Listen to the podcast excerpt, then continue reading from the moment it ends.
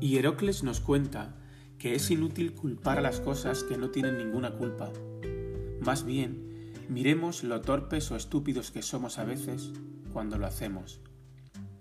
Bienvenidos al episodio 37 del podcast Meditaciones Estoicas, la versión en español del canal del mismo nombre, dirigido por el profesor de filosofía del City College de Nueva York, Massimo Piliucci.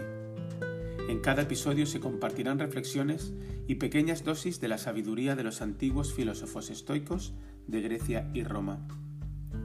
Puedes encontrar el original en inglés en anchor.fm barra Stoic Meditations y en cualquier plataforma de suscripción.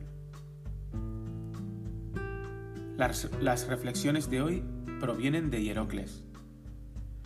No se trata de culpar a las cosas que no tienen utilidad, ni de hacer de nuestra estupidez en el uso de las cosas el motivo de queja contra ellas. ¿Sabes cuándo te enojas con tu computadora, con tu ordenador, porque la última actualización de software no se instala con la rapidez suficiente? Ese es el caso de culpar irracionalmente a cosas inocuas. O piensa en la situación en la que te lastimas a ti mismo porque manejas mal algo, como cortarte el dedo con un cuchillo sin filo y luego maldecir el cuchillo. Sería un caso de quejarse contra la cosa en lugar de dar un significado a nuestra propia estupidez.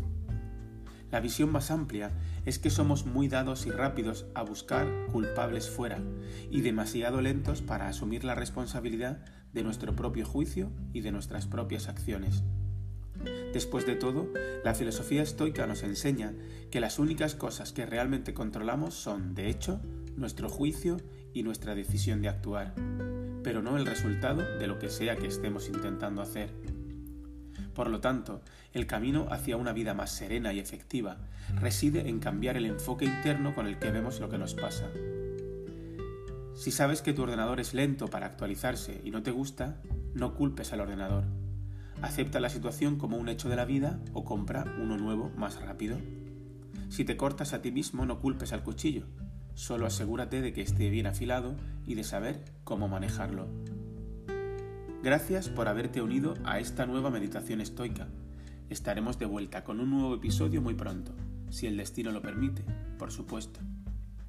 Si te parece adecuado, conveniente y útil, puedes dar visibilidad a este canal suscribiéndote y pulsando el botón me gusta.